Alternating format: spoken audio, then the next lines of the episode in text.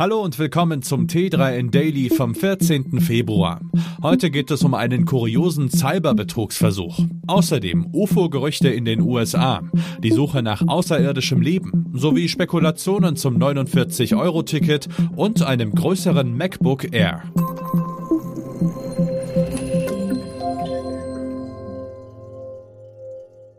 Klassischer Fall von blöd gelaufen. CyberbetrügerInnen versuchen, einen Mann über den Tisch zu ziehen und geraten dabei unwissentlich an Sean Gallagher, der als leitender Sicherheitsforscher bei einem Sicherheitssoftwareunternehmen arbeitet. Über Twitter hatte eine Frau, die sich als 40-Jährige aus Hongkong ausgab, Kontakt zu Gallagher aufgenommen. Sie verstrickte den Mann in persönliche Konversationen, um sein Vertrauen zu gewinnen. Ihr Ziel? Persönliche Daten von Gallagher wie amtliche Ausweisdokumente und seine Steueridentität Identifikationsnummer. Das Kuriose, selbst als Gallagher ihr eröffnete, dass er ein Forscher für Cybersicherheitsbedrohungen sei, machte die Frau weiter.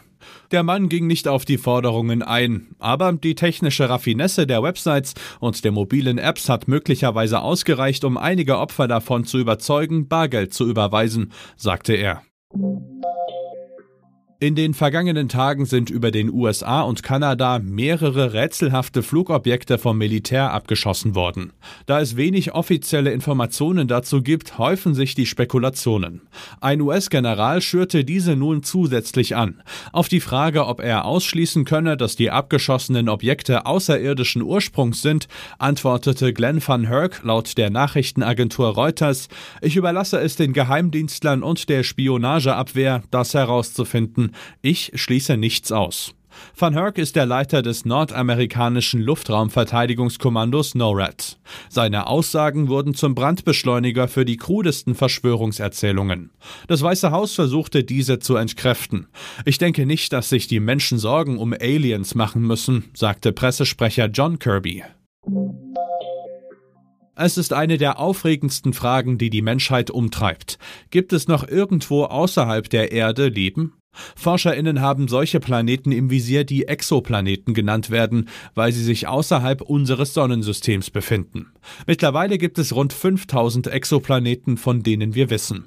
Doch nicht alle davon befinden sich in der sogenannten habitablen Zone, in der die Chance auf Leben und erdähnliche Bedingungen besteht. Die jüngste Exoplanetenentdeckung befindet sich dort und bekam den Namen Wolf 1069b. Laut einem Forschungsteam vom Max-Planck-Institut für Astronomie aus Heidelberg könnten dort lebenstaugliche Bedingungen herrschen. Allerdings ist der Planet extrem weit von unserer Erde entfernt. Der Flug dorthin würde mit einem irdischen Raumschiff 600.000 Jahre dauern. Das 49-Euro-Ticket ist noch gar nicht offiziell am Start. Da gibt es bereits Spekulationen, dass der Preis dafür schon im Jahr 2024 steigen könnte.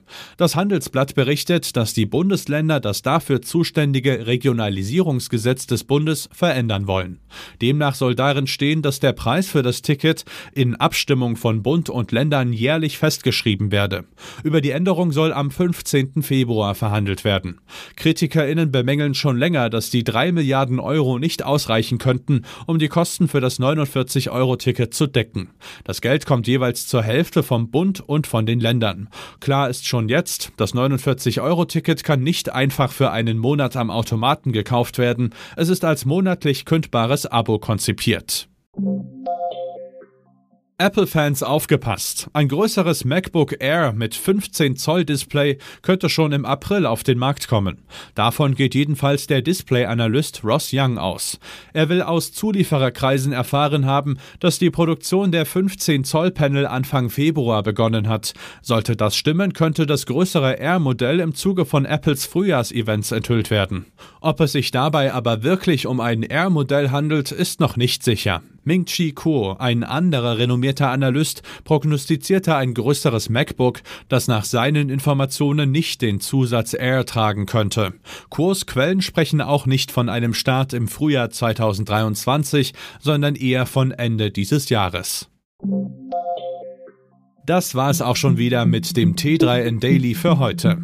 Noch viel mehr zu allen Aspekten des digitalen Lebens, des Arbeitslebens und der Zukunft findest du rund um die Uhr auf t3n.de.